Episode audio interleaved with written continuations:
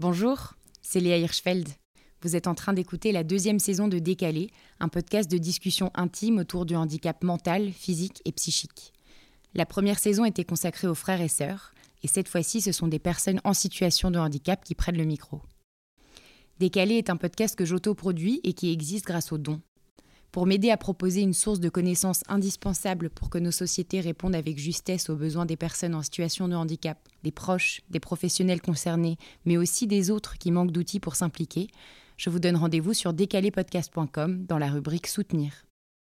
Je vous donne aussi rendez-vous sur Instagram et Facebook pour en savoir plus sur le projet, témoigner et discuter. Merci pour votre soutien. N'oubliez pas de mettre une note au podcast sur votre plateforme d'écoute et à très bientôt. Bonne écoute.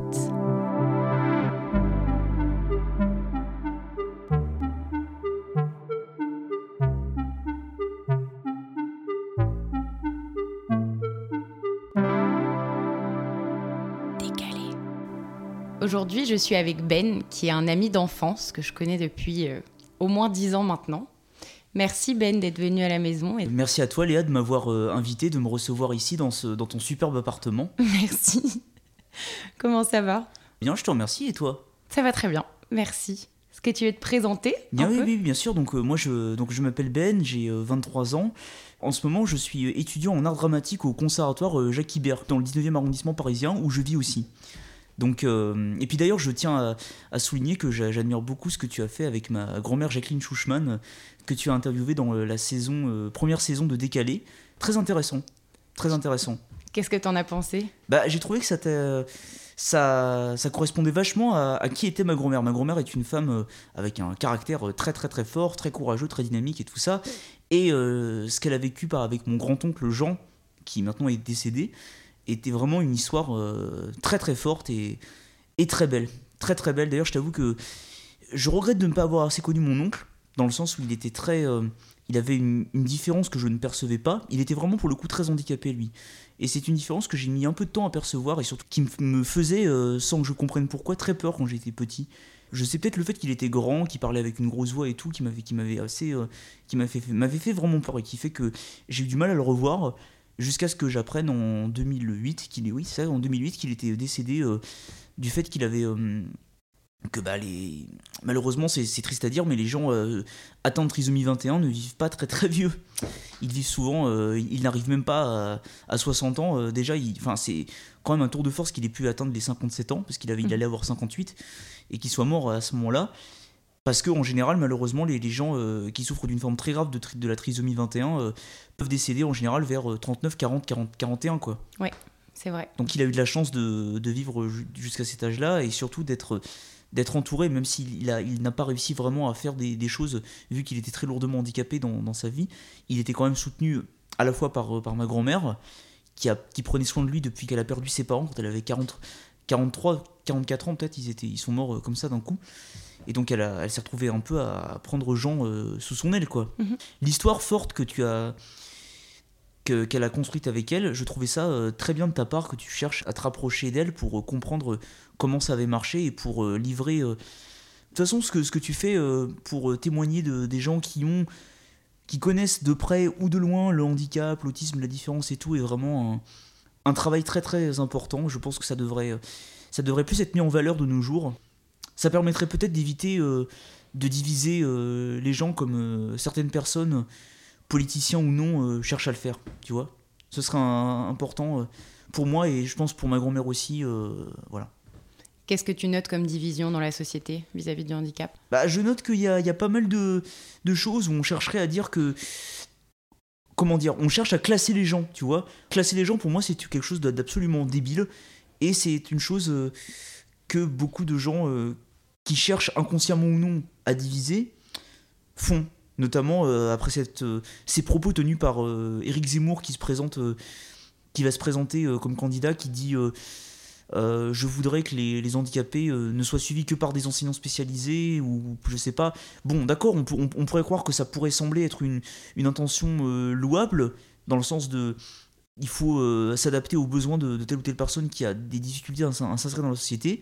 Mais il n'en reste pas moins que ça ressemble quand même vachement, mais que c'est même en fait de la, une manière de diviser en disant euh, les gens entre guillemets normaux, euh, ils rentrent dans une case et les gens non normaux, entre guillemets, rentrent dans une autre case. Voilà. Toi, tu te situes où? Nulle part. nulle part parce que ma grand-mère m'a toujours dit Ben est inclassable. Ma grand-mère Jacqueline disait toujours Ben il est inclassable, on peut le classer nulle part. Et c'est vrai que j'ai pas de. ça, a dû, ça a joué aussi sur le parcours que j'ai eu. Moi j'ai eu un parcours atypique qui fait que j'ai pas de bac, pas de brevet, enfin j'ai. CFG, certificat de formation générale, que j'ai, que j'ai passé je crois en 2015, mais je n'ai pas de, de diplôme d'état supérieur quoi.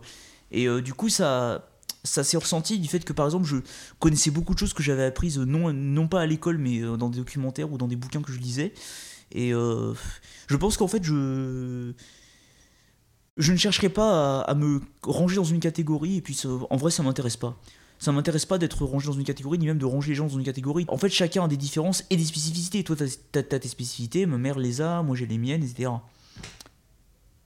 on a découvert quand j'avais 5 ans que j'étais euh, atteint de, de ce qui s'apparentait peut-être au syndrome d'Asperger, euh, que d'ailleurs, euh, terme qu'aujourd'hui nous n'utilisons plus, enfin les spécialistes n'utilisent plus parce qu'il se trouve qu'on a découvert que, je ne sais plus son, prénom, mais peu importe, Asperger était un médecin des années 30-40 qui aurait qui aurait servi dans le régime nazi en emmenant des, des enfants aux, chambres à gaz et aux fours crématoires.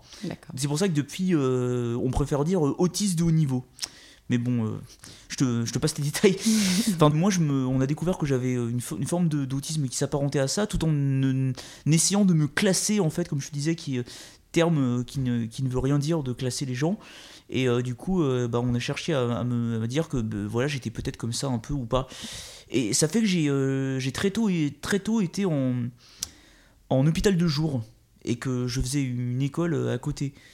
Mais euh, sauf qu'on a, quand, on a essayé de me mettre à l'école, on a découvert que j'avais beaucoup de mal à rester concentré et, euh, et que j'avais du mal, euh, par exemple, à écouter ce que les autres disaient, quand, il y avait des débats où, où les élèves étaient amenés à parler, ou que j'avais du mal à rester concentré pour, je sais pas, écrire. J'ai toujours eu du mal à écrire, d'ailleurs, je te le dis hein, comme ça, j'ai toujours du mal à, écrire sur papier, je ne peux taper que à l'ordinateur. Mmh. Enfin, je, voilà. Et euh, du coup, euh, on a fini par, par comprendre qu'il fallait que, que, je suive un enseignement euh, adapté, ou un enseignement différencié si tu préfères. Donc j'ai fait deux écoles, une qui, qui s'appelait École Plus, qui malheureusement à cause d'un truc qui s'appelle, qui finit en 19, qui est une légère pandémie qui touche le monde depuis maintenant peut-être deux ans, a, malheureusement dû fermer. D'accord. Et puis bah, après j'ai fait une école qui s'appelle le Collège Tournesol. Et là-bas j'ai vraiment appris à devenir un élève, à, être concentré, à écouter, à échanger, et puis c'est là qu'on m'a de plus en plus poussé à faire euh, ce pourquoi je, me sentais peut-être déjà un peu fait au départ, qui était de faire de la scène. Mhm. Donc euh, j'ai été poussé par ça, et puis là j'ai commencé en plus...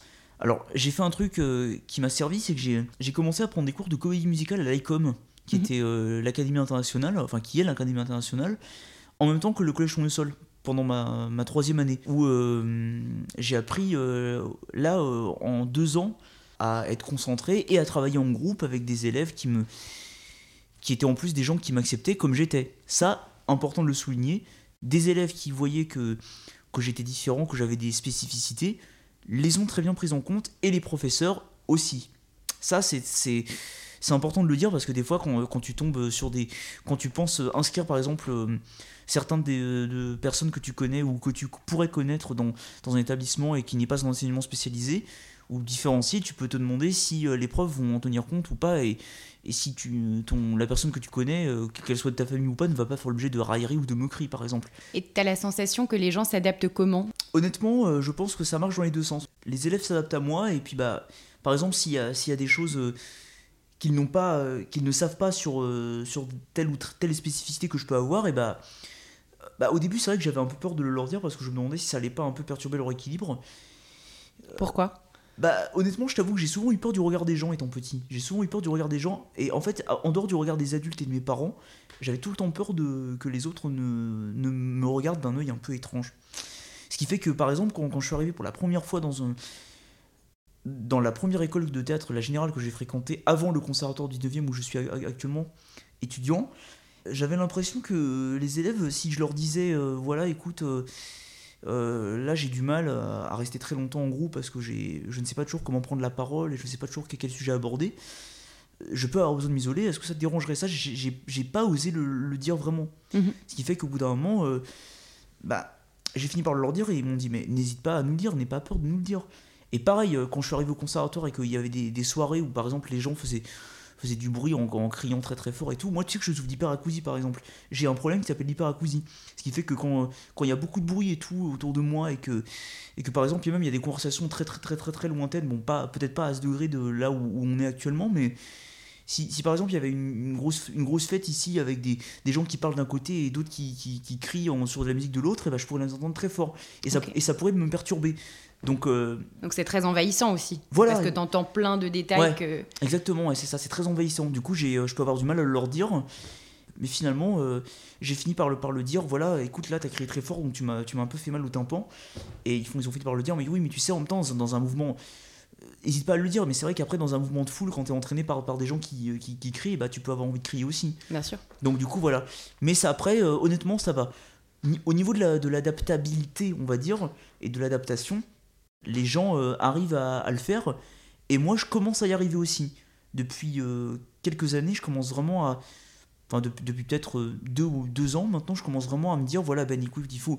Ça marche dans les deux sens, donc eux, ils peuvent s'adapter, mais il faut que toi aussi, tu puisses s'adapter à eux. Mhm. Comme ça, tu pourras plus facilement bon, trouver ta place. J'allais dire trouver ta place, non, en fait, parce que je commence à la trouver. Mais être vivre mieux en société. Voilà, vivre mieux en société, à ce moment-là, c'est comme ça que tu pourras le faire. Parce que tu es d'accord que dans une relation professionnelle ou amicale, ou même dans une relation amoureuse, il y a toujours un moment où, bon, ok, tu dois prendre en compte le fait qu'une personne ait des goûts différents des tiens, ou que tu dois. Elle doit s'adapter à toi, mais il faut que toi aussi tu t'adaptes à elle. Parce que sinon, vous ne pourrez pas avancer et vous ne pourrez pas vivre ensemble. Voilà, c'est comme ça que ça fonctionne. Ça demande à chacun de faire un pas Tout à fait. Bah, c'est pareil pour eux. Je suis sûr que c'est pareil pour eux. Pour, par exemple, quand euh, tu as peut-être, je sais pas, je crois que tu dois avoir deux ans, deux ans de moins que, que ton frère. Mhm. Et bah, quand, quand tu es né, ta mère t'expliquait, euh, voilà, Léa, il faut que tu t'adaptes à Anton parce qu'Anton, il est il n'a pas le, même degré de, de moyenne manière de vivre que toi. Il faut que tu prennes en compte ça pour euh, pouvoir mieux l'aider et pouvoir, pouvoir mieux prendre soin de ton frère. Absolument.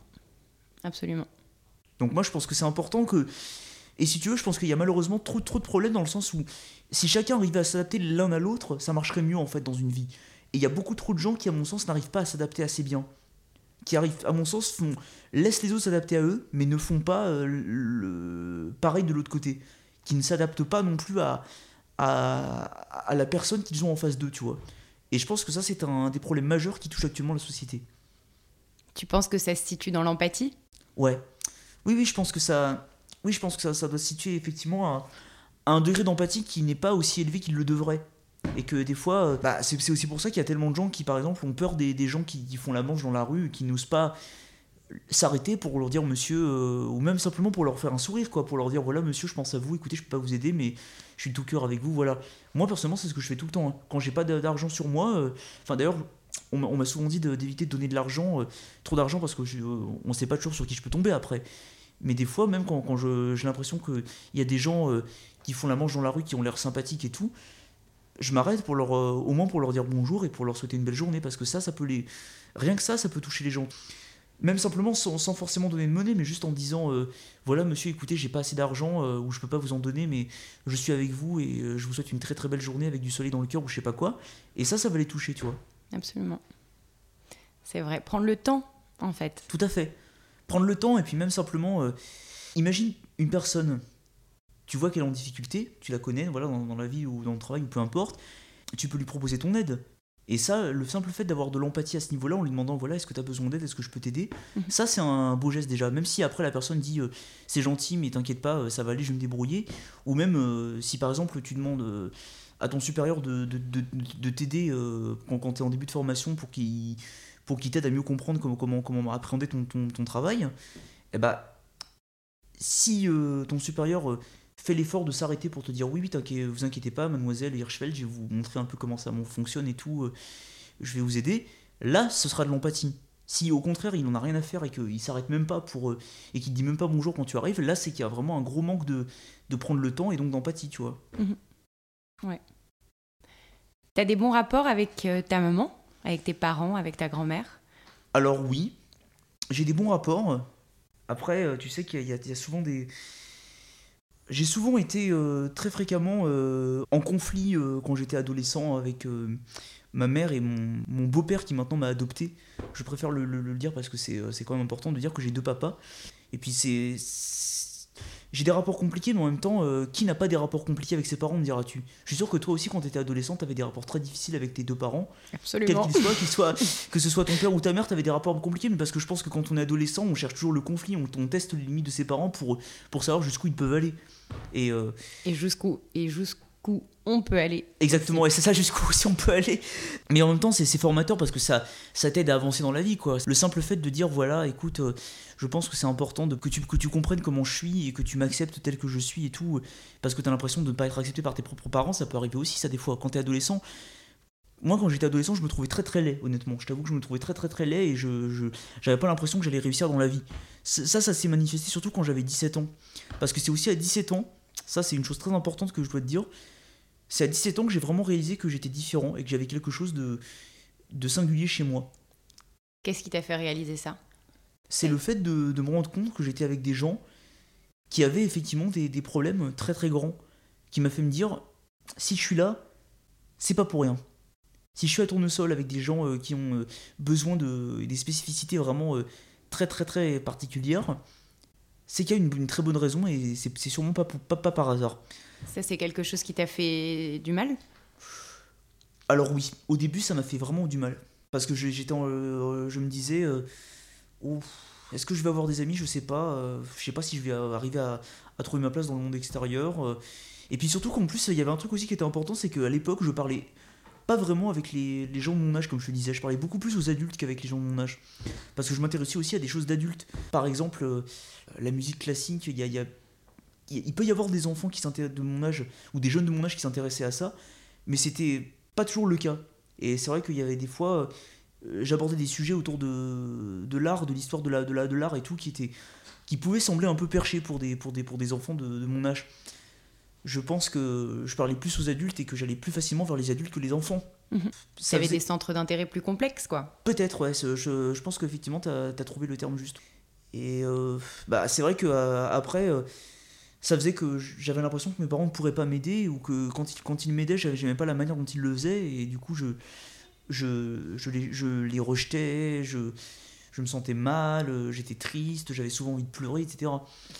Ça, ça c'est 17 ans et puis euh, ça a duré, je crois, euh, jusqu'à 20 ans ce truc, quand Mhm. même. Je crois aussi. euh, je crois que l'hiver a aussi un impact très fort sur, sur moi. Quand il n'y a, y a pas de lumière en hiver et que la nuit tombe très très tôt, ça je le ressens euh, peut-être encore plus fort que, que d'autres personnes. Surtout quand, qu'en plus dans une grande ville comme Paris, et même à la campagne, quand tu sors et qu'il n'y a, il y a pas de lumière vers 17-18 heures, euh, et qu'en plus il fait souvent euh, un temps assez grisâtre, c'est pas très très très agréable, je dois dire. Mhm. Ça peut sembler être assez déprimant. Après, bon, je dis pas que c'est universel. hein. Il y, a- il y a aussi des gens qui, par exemple, dépriment en été, alors que l'été, c'est le le jour où il fait très très. Il fait beau presque tout le temps et tout. Mais là, c'est différent aussi. Je t'avoue que des fois, même en été, il m'est arrivé de déprimer aussi parce que. Parce que pendant l'été, les grandes vacances sont là et bah, les activités sont arrêtées. Tu te retrouves un peu, euh, peut-être parfois livré à toi-même. Et tu peux pas voir euh, les gens que, que tu connais parce que certains sont partis euh, loin ou certains sont, sont, font leur vie ou certains juste sont, sont je sais pas, pas disponibles parce qu'ils travaillent ou je sais pas quoi. Mais du coup, ça, ça dépendait des fois. Pendant la période des, de 18 jusqu'à 17-18 jusqu'à 20 ans, euh, il y avait quelque chose de un peu de grosse baisse de régime, on va dire. Est-ce que tu penses qu'avec l'été, il y a aussi le fait de briser une routine? La routine peut être rassurante. Alors c'est vrai que c'est vrai que stopper ses activités quotidiennes pendant deux mois c'est compliqué, Mhm. honnêtement. Je t'avoue que c'est pas simple. Et moi j'ai beaucoup de mal. Je me suis rendu compte que j'avais beaucoup de mal à ne pas rester actif pendant euh, pendant pendant pendant très longtemps. C'est vrai. Tu écris? Alors oui, c'est vrai que c'est vrai que j'aime beaucoup écrire. Ouais, c'est vrai que j'aime honnêtement beaucoup écrire. C'est pas forcément uniquement pour euh, pour partager euh, ma passion du théâtre et pour euh, me produire et pour que, tous mes textes soient écrits. hein. Très loin de là. C'est juste aussi parce que je me suis rendu compte que écrire en fait, le simple fait d'écrire, ça vidait beaucoup la tête honnêtement quand quand t'étais pas bien. Ça permettait de de d'être de se sentir un peu plus libéré d'un poids par exemple quand tu finis ta journée et que tu es fatigué et que des fois tu as même des, des grosses baisses de morale parce que tu as, vécu des, des épisodes pas simples dans, dans ta journée, et bah, le fait de te, de te mettre devant ta feuille ou devant, ton, ton clavier, peu importe, ça te permet de d'être plus poser après. Et après, peut-être même des fois que tu peux mieux dormir. Mhm. Donc, euh, je pense que écrire, ça, ça a ses deux avantages. Je sais pas, ça peut peut-être avoir, des- avoir des inconvénients, je ne sais pas lesquels, mais je suis sûr qu'il y en a. Mais en tout cas, ça, c'est les avantages principaux que j'ai repérés dans l'écriture.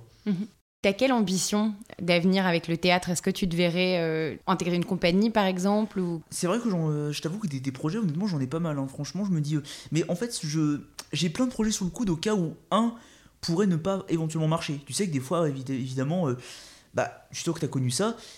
Les échecs sont tout aussi formateurs, même si ce n'est plus formateur que les réussites. Et des fois, quand tu, as une ambition, mais qu'elle elle ne peut être concrétisée ou qu'elle se concrétise, mais que ça ça marche pas comme tu voudrais qu'elle marche, c'est bien d'avoir d'autres idées sur le coude. Mhm. Et je me dis que par exemple, là, tu vois, par exemple, cette année, là, je, je, je suis en pleine préparation du, du concours du Conservatoire national d'art dramatique de, de Paris. Mhm. Je me suis inscrit avec une dérogation que, que j'ai demandé qui a été acceptée. Et, Pourquoi euh, une dérogation? parce que j'ai pas le bac, donc du coup euh, j'ai demandé une dérogation. Je me dis, bon, je le tente, je ne sais pas si je l'aurai, on verra bien. Je sais même pas si j'aurai le premier tour parce qu'il y a trois tours dans cette école. Mhm. Mais on verra bien si, si, si, si j'ai euh, un ou deux, je ne sais pas. Et si par exemple je ne l'ai pas, alors il y a plusieurs possibilités qui peuvent se présenter. Ou je peux le retenter, ou je peux en euh, tenter d'autres concours à côté, ou je peux intégrer une, une troupe, ou je peux essayer de monter un projet que j'ai en tête, etc. etc. Tu vois, j'ai- plein d'idées en tête pour voir ce que je peux concrétiser et ce que je ne peux pas concrétiser, ou qui pourrait être concrétisé mais qui ne marcherait pas forcément comme je voudrais que ça marche. je pense que c'est bien d'avoir euh, des idées, mais un panel d'idées très large en fait, pour avoir euh, de quoi après pouvoir avancer et surtout s'adapter à comment on avance. S'adapter à comment on avance pour après pouvoir mieux avancer. Faut, faut, faut pas se fermer les portes dans la vie, faut pas se, se dire voilà je veux faire ça et rien d'autre et euh, même si ça marche pas tant pis je m'en fous je continuerai. Non non non, faut au contraire se dire voilà tu as des idées alors tu les concrétises ou pas et puis bah en, euh, tu vois tu vois On s'adapte. exactement on s'adapte. Il y a des écoles qui sont pas à Paris. Est-ce que tu devrais les tenter? Alors déjà, ça, ça pourrait dépendre de mon degré d'autonomie. Pour l'instant, c'est un peu compliqué, tu vois. C'est pour ça que là, je me, je me dis, euh, pour l'instant, je tente d'abord le, le Conservatoire national, qui est une, école qui est sur Paris. Déjà, je, tente déjà celle-là. Parce que déjà, pour les autres, il y a, déjà, il y a des écoles, il faut savoir, comme par exemple, là, cette année, je me suis pas inscrit pour le, Théâtre national de Strasbourg. Et pourtant, il y a des, il y a des gens euh, dans ma classe qui, qui le tentent. Et moi, personnellement, vivre seul à Strasbourg, si jamais je le, je le réussissais, je ne sais pas si je me sentirais capable. À moins de faire une colloque avec d'autres gens qui l'auraient. Mhm. Ça dépendrait. Qu'est-ce qui te challenge le plus, toi, dans les questions d'autonomie? Ah, comment dire ça? Ce serait d'arriver à trouver ma place complètement seul au sein d'un d'un groupe de personnes dans une ville que je ne connais pas et que je n'ai jamais visitée.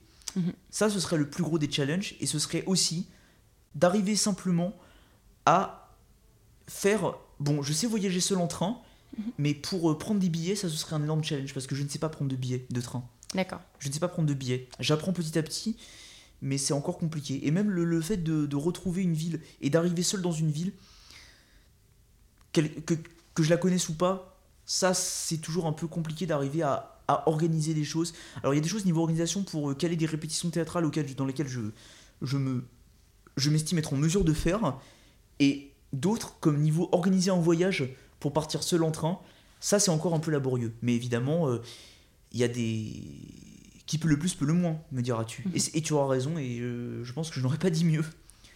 J'ai des problèmes, j'ai des grosses lacunes, notamment dans les maths. Mhm. Les mathématiques, ça c'est un truc qui m'a toujours euh, beaucoup ennuyé. Et qui même que je que, que j'arrivais. J'ai encore du mal à, à comprendre le, le principe des mathématiques. Et encore pas sur tous les niveaux. Parce que, honnêtement, ce qui m'aide à me repérer dans, dans les maths, c'est notamment l'âge que peuvent avoir les gens. Et en fonction de leur année de naissance, je peux repérer quel âge ils vont avoir à tel jour. Tu vois? Mhm. Tu vois, ça c'est un truc qui m'aide énormément. Et bah, je suis aussi capable de, de déterminer. euh, par exemple, si euh, on, on me disait en, en quelle année euh, une personne est née ou en quelle année une personne est morte, je pourrais dé- déterminer. Et si en tel mois elle est morte avant un anniversaire, je peux déterminer quel âge elle pourrait avoir, quel âge elle aurait pu avoir si elle, avait vécu, tu vois. Mais honnêtement, ça, euh, par exemple, si, euh, s'il s'agit de diviser quelque chose, les divisions, ça, je déteste ça. J'ai d'énormes lacunes au niveau des divisions dans les mathématiques. Et puis, bah, là où je me sens le moins à l'aise, comme je te disais, c'est au niveau de la calligraphie. D'accord. Quand écrire, écrire. Et, Mhm. écrire sur une feuille, ça c'est encore un truc qui est hyper hyper difficile pour moi. Et alors la chose, une des choses les plus difficiles pour moi encore, c'est au niveau du budget et de l'argent. Mhm. Et ce serait ça justement, ça j'ai pas oublié de te l'ajouter. Ce serait ça mon plus gros challenge, si je devais me- vraiment m'en trouver un, ce serait d'arriver à trouver un moyen de me payer mon appartement. Financièrement, je dépends encore de mes parents actuellement, donc euh, ce serait vraiment très, ça, ce serait le, le plus gros challenge. Et si j'arrive à le dépasser un jour, je ne sais pas quand, mais j'espère y arriver. Si j'y arrive, là, je pense que j'aurais fait un très grand pas en avant. Mais je suis sûre que tu y arriveras. Même de toute façon, j'ai, euh, je, je ne cesse pas de croire en moi, hein, te- je, te, je te le dis directement. je ne cesserai pas de croire en moi parce que croire en soi, c'est un truc qui est très difficile, tout autant que d'avoir un, regard objectif sur son propre travail. Très très vrai. Quand je t'ai proposé de faire partie de, de ce podcast, est-ce que tu avais des choses que tu avais envie particulièrement euh, d'amener ou pas? Bah, je ne sais pas, te- très honnêtement, je t'avoue que je, je, n'avais pas euh, vraiment une idée tr- très, très spéciale. J'avais juste envie de sensibiliser les gens à- au, au fait que quand on est un être humain, on a tous des qualités autant que des défauts et que juste il faut. Pour arriver à mieux vivre en société, il faut que chacun euh, tienne compte de l'autre. Parce que tu sais, c'est- la facilité de, de dire. euh, parce qu'on a euh, quelque chose qui, qui nous plaît pas chez une personne, et ben machi- hum, la personne est comme ça. Ou comme si, ou qu'elle est pas comme ça et tout. Non, non, non. Ça vraiment, j'aimerais que ça, honnêtement, un jour ça s'arrête. Après, je sais qu'il peut, il peut y avoir peut-être un pourcentage très faible de chances pour que ça arrive, mais quand même, ce serait bien, à mon sens, hein, c'est un, avis très personnel, que quand on, est amené à connaître quelque chose, il ne faut pas reculer ou avancer sans savoir ce que c'est. Eh bah, ne recule pas tant que tu sais pas si tu peux le faire ou pas. Et surtout, essaye. Au pire, tu te plantes. C'est pas grave. Tu vas te planter, mais euh, au moins t'auras essayé, c'est déjà bien. Est-ce que toi aujourd'hui, euh, dans tes semaines, quoi, est-ce que tu as du temps qui est encore aménagé avec un psychologue par exemple ou avec des éducateurs euh, spé, etc. Bah, ou c'est vraiment que l'école euh, de théâtre? C'est presque que l'école, mais après, tu sais, euh, je vois encore un thérapeute. Mhm. Parce que j'estime avoir besoin d'être aidé, d'être coaché sur certains points. Et euh, non, sinon, en dehors de ça, il n'y a pas de prise en charge spécifique, si ce n'est que j'apprends le piano. Ah génial. Ah oui, mais de toute façon, j'adore la musique depuis très longtemps, hein, même depuis tout petit en fait. Donc, euh, tu vois, euh, ça, ça joue beaucoup aussi sur mon envie d'apprendre d'apprendre à jouer d'un instrument. Donc, euh, du coup, bah, il y a ça, et puis, bah, non, non, en dehors de ça, c'est quasiment, euh, c'est quasiment que le conservatoire à fond la caisse. Trop bien. Est-ce que tu avais des questions à me poser? Pas réellement, pas réellement, euh, à part, euh, honnêtement, comment ça t'est venu euh, l'idée de, créer ce, ce concept de podcast à partir de Décalé? Qu'est-ce que tu avais en tête quand tu as imaginé cette série de podcasts? Je voulais qu'il y ait un espace où on puisse entendre des histoires qui soient en lien avec le handicap. J'avais besoin de moi, de mon côté, par rapport à mon, rapport de, sœur d'un jeune homme qui a un handicap euh, neuropsy, donc c'est assez, Ouais. c'est- c'est assez particulier. Mhm. Euh, J'avais besoin d'entendre des histoires de personnes qui avaient pu passer par des, par des chemins un peu semblables aux miens. Je pense que c'était ouais vraiment juste une volonté de. Je pense que je, je savais pas vraiment ce que je créais quand j'ai commencé à créer Décalé. Je- J'ai voulu euh, créer un espace de parole où ceux qui avaient envie de l'apprendre pouvaient l'apprendre. En ciblant évidemment euh, avec les thématiques de, de frères et sœurs, et puis là dans la deuxième saison de personnes en situation de handicap, et puis voilà. Mais je pense que j'avais besoin ouais, de me rapprocher de gens, Ouais. de créer du lien, de créer un peu une famille, quoi. en- et puis de- d'enfin mettre des mots sur des histoires dont on parle jamais. Oui, puis c'est, en, en plus, en fait, je comprends. En fait, c'est aussi une manière pour toi de, de montrer euh, que, en tant que justement euh, euh, petite sœur d'un, enfant, enfin sœur d'un, d'un, d'un jeune homme atteint de, d'un handicap assez lourd, bah, tu voulais en fait montrer que tu étais solidaire et que tu comprenais ce que ces personnes vivaient, quoi. Il y a ça, et puis, et puis trouver euh, peut-être moi aussi comment être la meilleure sœur possible pour mon frère, parce que parfois ça a été compliqué de, de bâtir une relation, de savoir comment communiquer. Bah oui, mais c'est vrai, d'ailleurs, c'est vrai que ma, ma mère, et, d'ailleurs ta, ta mère aussi m'avait raconté que quand le, le confinement, euh, le premier confinement de mars- mars-avril 2020 avait été instauré, Anton, euh, c'était très très très très dur pour lui ce- ce- cette période. Et je peux comprendre que ce soit, compliqué. Lui qui avait l'habitude de, de voir des gens, d'être euh, soutenu, accompagné, et de pouvoir euh, faire ce qu'il aimait faire en compagnie de, de, de gens qui, qui le soutenaient et qui, qui l'aimaient et qui savaient ce, ce qu'il valait. c'était sûrement pas, pas évident pour lui, j'en suis sûr. Ouais. Quand, quand on sait que le, le confinement est tombé brus- brutalement d'un coup sans crier gare, c'est vrai que ça fait. ça, ça, ça a créé des, des situations euh, très très très très euh, complexes. Qu'on qu'on soit handicapé ou pas, c'est euh, la situation est assez compliquée. hein. Même, pour des, pour, des gens, ma, cousine par exemple, elle, n'a aucun type de handicap lourd particulier, mais elle était déjà euh, dans, une phase où elle était en dépression. Donc euh, là, le confinement, ça n'a fait qu'accentuer cet effet, tu vois. Absolument. Et puis je peux comprendre aussi que ça ait entraîné des baisses de motivation, notamment chez les étudiants qui se retrouvaient de, sur l'ordinateur euh, H24 et euh, Isolés. nuit 24 euh, isolés du monde sans, sans rien pouvoir faire. Mhm. Je peux comprendre ça. Ouais. Ah dis donc, on a fait... euh, on a fait euh, c'est intéressant comme entretien, c'est très intéressant, j'adore. Ouais, ça te plaît? Beaucoup, beaucoup. Ce qui m'intéresse, euh, c'est- ce que je trouve très intéressant comme idée et faut euh, et qui, qui en- effectivement vous est, intéressante à explorer, c'est le, le fait qu'on que, que toi, tu aies envie de, de sensibiliser les gens euh, au, fait qu'ils sont libres ou pas de prendre la parole. Déjà, ça c'est un, geste important. Tu cherches vraiment en fait à, à dire, voilà, si vous souhaitez vous, exprimer parce que vous, connaissez un peu la, différence de, près ou de loin, euh, que, quel que soit le handicap ou les spécificités ou peu importe, ça, ça me semble très intéressant euh, de, leur laisser le- leur libre arbitre pour parler sur ce sujet, s'ils connaissent ça de, de- près ou de loin. Et en plus, j'ai remarqué qu'il y a beaucoup de gens qui ont participé au podcast de Décalé et qui avaient une sensibilité dans laquelle je me reconnais, tu vois. Donc c'est pour ça aussi que, que- que je trouve que c'est très intéressant euh, ton initiative et que surtout que ça, le fait de voir que ça, que ça marche comme ça a pu marcher me plaît vraiment énormément. Dans quoi tu t'es reconnu par exemple?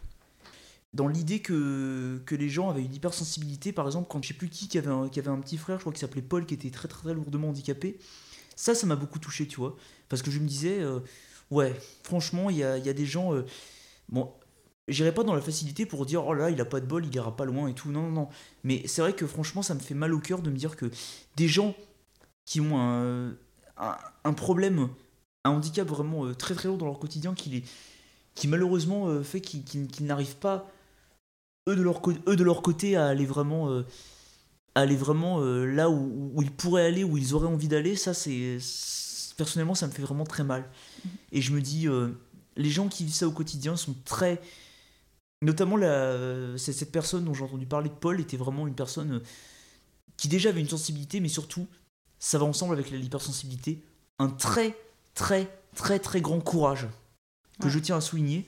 Et justement, c'est un truc euh, qui s'est transmis de génération en génération, notamment dans la famille de ma mère, puisque ma grand-mère est donc née dans les années 1940 en pleine guerre mondiale, et qu'elle a, elle est restée, malgré le fait qu'elle avait peur, et qu'elle a toujours d'ailleurs très très peur, une femme d'un courage très très grand, qu'elle a transmis à ma mère, qui me l'a transmis à moi aussi, je pense, peut-être aussi. Je ne, je ne sais pas euh, si, si j'ai ce courage, mais euh, les gens me disent que, que je suis courageux, donc euh, ça doit être lié à ça aussi, peut-être. Moi, je trouve que t'es courageux, oui, mais surtout hyper déterminé.